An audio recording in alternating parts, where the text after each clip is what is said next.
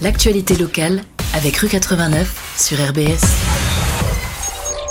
Et on a le plaisir d'accueillir euh, le journaliste Thibaut Vetter. Salut Thibaut. Salut Pierre. Ça va? Ça va super et toi? Ça va, ça va. Un peu fatigué, tu me disais hier, t'as as couvert euh, une manifestation devant la préfecture, c'est ça? Ouais, c'est super intense en ce moment avec le mouvement social et hier soir j'étais euh, devant la préfecture pour un rassemblement contre les violences policières suite aux événements à Sainte-Soline. Ça roule, on en parlera euh, dans quelques instants. C'est chargé, on va beaucoup parler forcément des mobilisations, mais aussi d'autres euh, petites choses.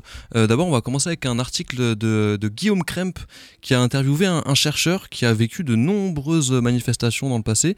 Et là, il dit que c'est une, les, dernières mobilisations, c'est vraiment un level jamais vu à Strasbourg en tout ouais, tout à fait. C'est un historien du mouvement social qu'on a déniché. on s'est dit que ça serait intéressant d'avoir une vision un petit peu plus, avec un peu plus de profondeur sur ce qui se passe aujourd'hui. Et donc, notamment en prenant un certain recul historique. Et euh, ce que ce chercheur nous a dit et qui nous a frappé, c'est que tout simplement, il n'y a quasiment jamais eu d'explosion de colère aussi importante à Strasbourg que euh, ce qu'on est en train de vivre en ce moment avec la réforme des retraites et euh, le 49-3. Euh, notamment en mai 68, tout le monde parle souvent de mai 68. il y a une légende autour de mai 68, ouais. Voilà, c'est ça. Ah, il faudrait refaire un mai 68, c'est quelque chose qu'on entend souvent. Et en fait, il se trouve qu'à l'époque, en tout cas à Strasbourg, il s'est pas passé grand-chose. Il y a eu quelques, quelques manifestations, mais sans, sans, sans cette ampleur qu'on observe aujourd'hui, avec des manifestations qui rassemblent plus de 20 000 personnes à Strasbourg, c'est assez inédit hein, pour euh, une mobilisation sociale. Euh, après, euh, c'est vrai que le Racing, ça, continue à mobiliser un petit peu plus que, que des manifestations sociales, mais quand même, 20 000 personnes rien qu'à Strasbourg, pour ça, c'est assez énorme. Et, et, aussi, ce qu'il observait, c'était la radicalisation de l'intensité, ouais. Voilà, avec notamment des, des, personnes qui décident de viser des symboles du capitalisme pendant les manifestations, des, des, vitrines de banques, des panneaux publicitaires JC Déco. Euh, notamment les, panneaux vidéo là qui ont été euh, pas mal euh, pas mal dégradés lors des dernières manifestations. Mhm. donc ça c'est quelque chose de, totalement inédit et en fait cet historien nous expliquait que la dernière fois qu'il y a eu ce type d'action à Strasbourg c'était en 1933 avec une grève des, des, conducteurs de tram et des ouvriers du bâtiment et des manifestations relativement violentes avec notamment des ouvriers qui avaient jeté des policiers dans l'eau à l'époque. Ah ouais d'accord, ah, ça c'est quand même ok c'était radical aussi ouais, l'île. L'époque du Front populaire, tout ça Ouais, c'était un petit peu avant, euh, c'est ça. Et euh, donc c'est un moment où euh, des, ouvriers se sont mobilisés pour leurs conditions de travail qu'ils jugeaient très mauvaises. Et, et par contre, entre-temps, même en mai 68, il s'est quasiment rien passé de cette ampleur. c'était c'était très intéressant pour nous de revenir là-dessus parce que euh, en fait nous euh, on essaye aussi de, déceler à quel point on est en train de vivre un moment historique euh, avec ce, mouvement social qui a une ampleur assez inédite aussi en France hein, on parle pas que de Strasbourg avec des, niveaux de mobilisation un nombre de manifestants énorme une, une, opinion publique qui est globalement en accord avec, avec la mobilisation et donc on voulait voir ce qu'il en était, euh, ce qu'il en était à Strasbourg. Franchement très intéressant, c'est vrai, on s'en rend pas compte, mais peut-être qu'on est en train de vivre un moment euh, historique en termes d'intensité de, révolte. Et dans l'article, ça parle aussi, euh, pour ceux qui étaient là en 2009 à Strasbourg, il y avait le sommet de l'OTAN. Alors, mais c'est pas une, il y avait une révolte aussi, mais c'était pas la même forme que celle qu'on connaît aujourd'hui. Voilà, c'est ça. Après le sommet de l'OTAN, il y a beaucoup de gens qui diront que ça compte pas parce que c'était un mouvement qui a amené plein de gens qui venaient d'autre part que Strasbourg. Il y a mhm. eu énormément de militants qui sont venus d'Allemagne, d'Italie, des militants euh, altermondialistes qui critiquaient l'OTAN parce qu'il y avait la venue de, notamment de, Barack Obama. Euh, et puis c'était euh, c'était beaucoup de militants anti, anti-militaristes qui, venaient à l'époque. On se souvient, c'était assez. une manifestation radicale, c'était assez impressionnant dans les dispositifs policiers et de maintien de l'ordre. Tout était bloqué, on pouvait même plus venir à Strasbourg en train, il y avait des hélicoptères et des avions, c'était un peu science-fiction, mais c'était pas un, appel de manifestation de syndicats, quoi. C'était complètement, complètement différent. c'était complètement différent et surtout, euh, comme dit, il y a énormément de gens qui sont venus de, partout en Europe pour cette manifestation. Alors que là, euh, en fait, c'est des, Strasbourgeois globalement qui manifestent euh, contre la réforme des retraites et qui, qui se mettent à faire de l'activisme, qui, qui organisent toute une... En fait, le mouvement social, on observe qu'il se structure aussi beaucoup.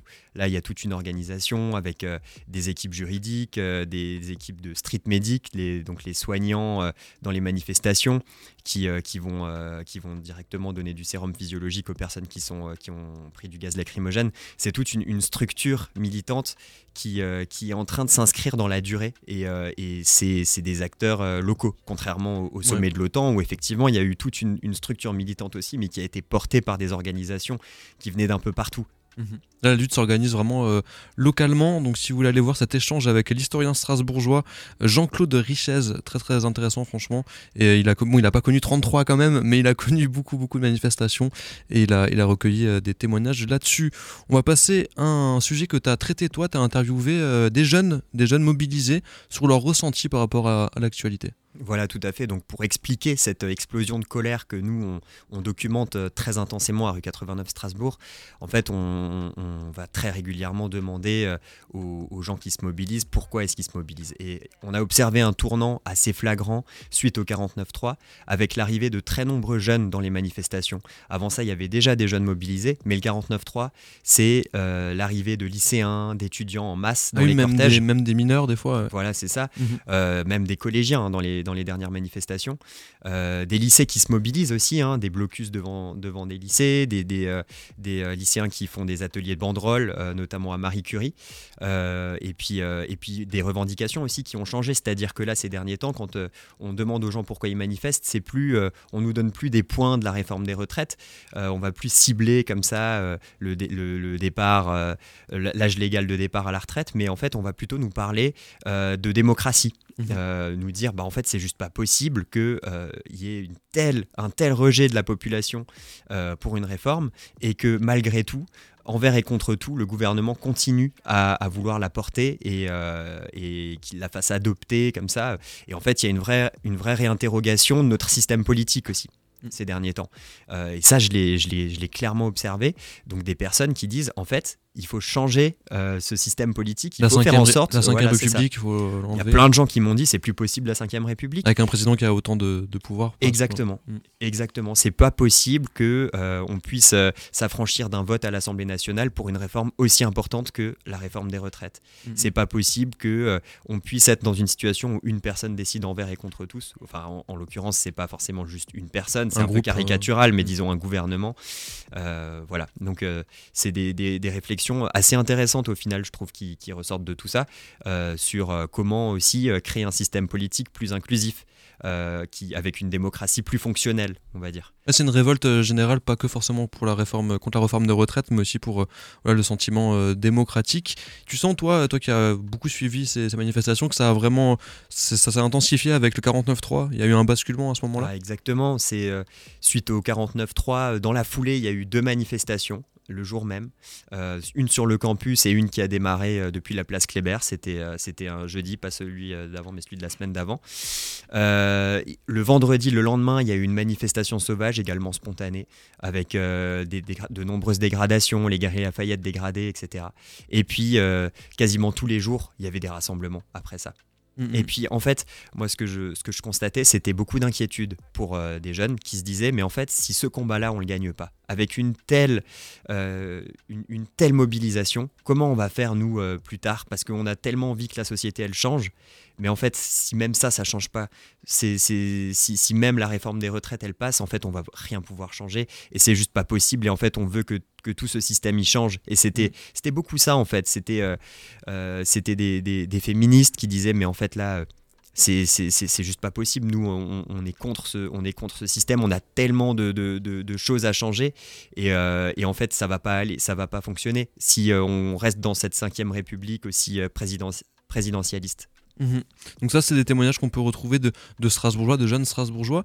Et vous avez aussi enquêté sur euh, un peu, parce que là, on parle vraiment de, des luttes euh, à Strasbourg, mais il y a aussi des luttes, bien sûr, dans toute la France. Notamment, on voit pas mal d'images qui tournent du côté euh, de Paris, et beaucoup aussi d'images qui tournent de Sainte-Soline, où il y a des Alsaciens qui, qui sont passés, une centaine d'Alsaciens qui ont participé à la mobilisation, apparemment.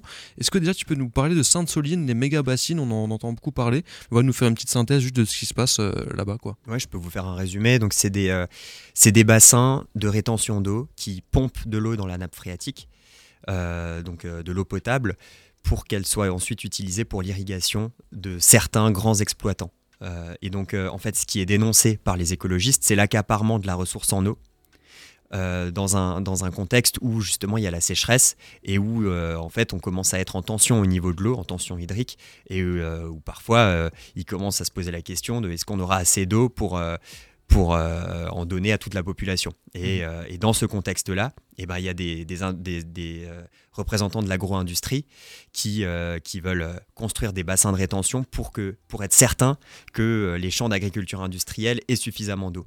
Donc euh, en fait, on est sur une lutte assez avant-gardiste dans le sens où c'est une des premières luttes qui s'intéresse euh, aux adaptations au changement climatique. C'est-à-dire que là, il y a des gens qui prennent acte du fait qu'il va y avoir des gros changements, il va y avoir des sécheresses très intenses, plus intenses que celles qu'on a connues. Et en fait, les industriels, ils sont déjà en train de s'adapter à ça. Et il y a des personnes qui se disent, mais attendez, en fait, là, l'eau, euh, nous, on a aussi envie d'avoir notre mot à dire sur comment est-ce qu'on va l'utiliser, sachant qu'il n'y en aura plus beaucoup et qui veulent, euh, veulent euh, partager la ressource de la manière la plus équitable possible. Donc c'est ça le fond de cette lutte des, des, méga bassines. Donc là-bas, il y a des affrontements bah, physiques, hein. c'est très très très chaud. On a vu des images de policiers en quad, c'est un, peu, un peu fou, on dirait un, film. Et, du coup, as pu, vous avez interrogé, en tout cas, vous avez donné la parole à des Alsaciens qui sont revenus de cet endroit-là et dont certains qui étaient assez traumatisés. Tout à fait, j'ai pu discuter avec euh, une dizaine d'Alsaciens qui, se sont, euh, qui sont revenus euh, sidérés par la répression policière, notamment un Alsacien qui est revenu avec une fracture ouverte de la main. Aïe, ça fait mal. Ouais, qui, expliquait que, comme plein de manifestants, il tentait cette action d'approcher la méga bassine, qui, qui, elle était en fait entourée par euh, un très important dispositif euh, de, un dispositif policier avec euh, énormément de gendarmes, des fourgons. Et en fait, tous décrivent une pluie de grenades assourdissantes, de grenades explosives et de, et de, de gaz lacrymogène au moment où ils ont ils ont tenté d'approcher cette méga bassine. Il y a aussi eu évidemment euh, de la part des, manifestants euh, euh, une tentative quand même assez, assez radicale d'approcher, c'est-à-dire que en fait ils ont, ils ont essayé de, ils ont essayé y compris par la force d'accéder à cette bassine et c'est ce que c'est ce que reproche le, ministre de l'Intérieur Gérald Darmanin à ces manifestants et c'est comme ça qu'il justifie la violence qui s'est abattue. après ce que vont dénoncer les manifestants, c'est notamment qu'il n'y a eu aucune aucun tri dans la manière dont cette répression s'est abattue et en fait tout le monde a été en danger. Euh, y compris les personnes qui étaient très éloignées de. Ils ont tiré dans le tas, entre guillemets. Ils ont tiré un peu partout, sachant qu'il y avait 30 000 personnes, selon les organisateurs de la mobilisation en tout cas. Ah oui, c'est énorme. Euh, et, en fait, il y avait une véritable pluie de, grenades, de grenades assourdissantes. Et en fait, ce que vont dire les, ces militants écologistes, c'est aussi il y a eu une démarche juridique euh, il y a eu des tentatives de, mobilisation très très pacifistes euh, pour essayer de faire entendre leur voix et euh, pour essayer de, de, lutter contre ces méga, ces méga bassines. Et en fait, ce qu'ils disent ces militants écologistes, c'est en fait on n'a plus que ça, on n'a plus que tenter des actions radicales. Et encore là en fait ce qu'ils disent c'est que finalement c'était c'était assez modéré parce que c'est même pas quelque chose qu'ils peuvent détruire cette méga bassine. C'est énorme. En fait c'est faut s'imaginer un immense euh, bassin en construction. Et en fait, pour l'instant, c'est de la terre. Et en fait, ce qu'ils voulaient faire, c'était approcher ça, mais c'était encore une action symbolique. Et même cette action symbolique, euh, elle, a été, elle a été réprimée. Et au final, en revenant, euh, les militants, ils disaient qu'en fait, ils avaient même plus. ils s'interrogeaient sur le sens de cette action. Ils se disaient, mais pour une bassine, on s'est mis en danger. Mais on pensait pas qu'on allait se mettre autant en danger. On pensait pas que ça allait être, euh, euh, que ça allait être autant réprimé, qu'il y allait avoir un tel coup de projecteur médiatique aussi, avec euh, un ministre de l'Intérieur qui, qui dit que les militants sont venus pour tuer des gendarmes. C'est les mots de, Gérald Darmanin. Et, et, en fait, ils sont revenus très choqués de toute cette conflictualité pour un, un, sujet qui certes est important, mais qui mm. au final, ne, pour eux en tout cas, pour les personnes que j'ai interrogées, ne valait pas ça, ça, valait pas la peine de se sacrifier pour ça, de mettre autant son corps à contribution. Ouais, de, se fracturer la main par exemple. Par exemple. Mm. Mais en fait, il y en a qui disent, il y a des jeunes aujourd'hui, moi j'en ai croisé, hein, notamment euh, euh, des jeunes qui se sont mobilisés euh, à Sainte-Soline, qui disent, mais nous, on accepte, on, en fait, on est prêt à mettre, on est prêt à se sacrifier aujourd'hui. Mm. Tellement on n'a plus rien à perdre, tellement on en a marre de voir, de constater l'inaction climatique, on est prêt à se sacrifier. Mais par contre, on, on veut cibler nos actions, on veut que ce soit vraiment très impactant.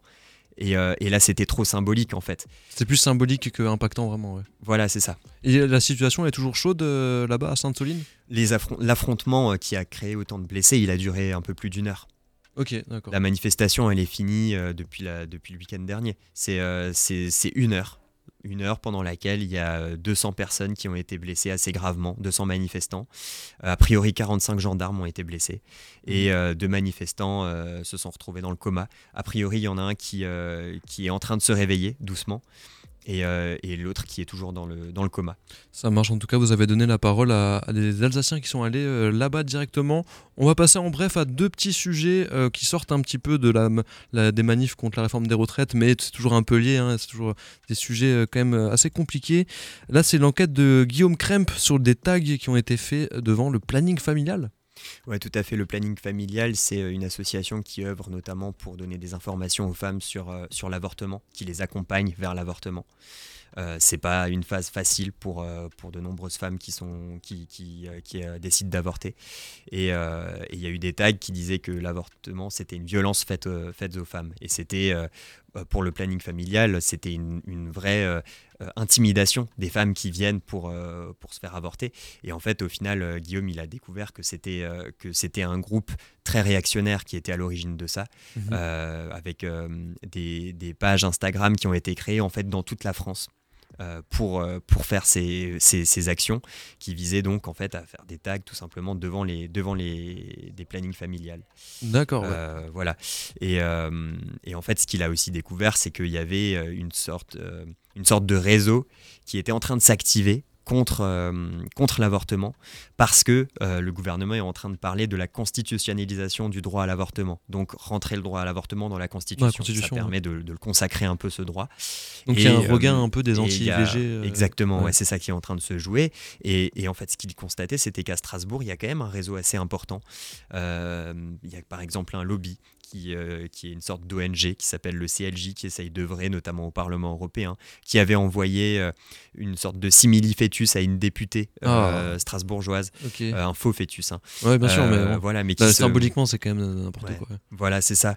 et ouais, il y a quand même un réseau assez actif et qui, en tout cas, selon notre, notre observation, ne, ne, nous étonne pas parce que on a pu un peu fouiller ce que, ce que, quels étaient les, les, les avis de l'Ukraine Ravel, euh, qui est euh, l'archevêque de Strasbourg. Et en mhm. fait, euh, lui, il a quand même un droit de regard sur un certain nombre de, choses, notamment qui peut utiliser les salles qui, qui, appartiennent à l'Église. Et en fait, dans, dans, les salles de, qui appartiennent à, l'Église à, Strasbourg, il y a notamment des, des, événements où, où ça parle d'IVG entre hommes, comme ça, catholiques, qui disent, bah, en fait, l'IVG, c'est une violence faite aux femmes. Et en fait, cet archevêque de Strasbourg, euh, nous, on a pu voir qu'il avait déjà comparé l'avortement euh, à, un crime et même à une tuerie de masse. Ok, super. En 2023, toujours. Ouais. Voilà, c'est ça. Après, il avait fait ça notamment après Charlie Hebdo. Mm, mm. Mais c'est vrai qu'il y a toujours ce, côté euh, très conservateur, il y a des lobbies anti-VG, mais ils sont un peu discrets. Et, euh, et du coup, c'est en rebond avec un reportage d'une collègue à toi, Alizé, qui a, qui a vu, enfin, je sais pas si elle a enquêté comment ça s'est passé, mais en tout cas, le jeudi 23 mars, il y a près de 160 personnes qui ont assisté à une projection d'un documentaire qui militait contre la légalisation de l'euthanasie, on parle pas d'IVG, mais indirectement c'était ça aussi, il y avait des parallèles un peu bizarres avec euh, l'IVG, comme quoi voilà, euh, avorter c'est tuer, des, choses comme ça. Quoi. Voilà, exactement, en fait au final c'est là-dessus que le débat a dérivé et euh, ils se sont mis à s'exciter sur l'IVG, encore une fois, entre hommes dans le, le, foyer, paroissial du Münsterhof, donc justement une salle qui appartient à, à, l'église, au diocèse de Strasbourg, donc en mhm. gros à l'église à Strasbourg. Et donc pour qu'il y ait ce type d'événement, il faut forcément qu'un moment il y ait l'aval du diocèse de Strasbourg. Bien sûr. Et donc d'une certaine manière de l'archevêque. Mais euh, voilà, euh, c'est un sujet. Donc nous, nous, en fait, on s'intéresse en général à toute cette nébuleuse euh, réactionnaire strasbourgeoise qui, qui, qui, essaye de militer contre l'avortement et qui, qui, qui finalement est, une forme d'appui qui a des, pour, pour l'extrême droite, qui a de nombreux liens avec l'extrême droite locale. Mhm. Et c'est un sujet qui nous, qui nous intéresse, sur lequel on enquête de longue date, notamment Guillaume. Ça marche en tout cas, on peut aller voir tous les articles dont on a parlé euh, aujourd'hui sur le 89 euh, Strasbourg. Alors effectivement, on en parlait en antenne, hein, c'est beaucoup pris par les manifestations, c'est normal, c'est l'actualité euh, vraiment qui prend beaucoup de place. Donc il y a des, sujets que vous avez peut-être traités, des enquêtes qui sont mis en pause et qui ressortiront peut-être un peu, un peu plus tard quand il y aura un peu plus d'espace. voilà, exactement. Nous, ce qu'on constate en ce moment, c'est qu'on a des, faibles audiences sur tous les sujets qui ne sont pas liés à, la mobilisation sociale ou au sujet d'actualité liés aux luttes écologistes ou sociales. Et Mhm. donc, euh, on s'adapte un peu parce que c'est du gâchis, sinon, de sortir des grosses enquêtes sur lesquelles on a bossé pendant longtemps. Bien sûr. Si c'est pour qu'elles soient noyées dans un flux d'actualité euh, euh, et que- et qu'elles n'intéressent pas les gens à ce moment-là précis. Clairement, en tout cas, merci Thibaut Vetter d'être venu sur RBS pour parler de tout ça, c'était très intéressant. Et je te souhaite une bonne soirée. Merci à toi, bonne soirée Pierre. Ciao, ciao.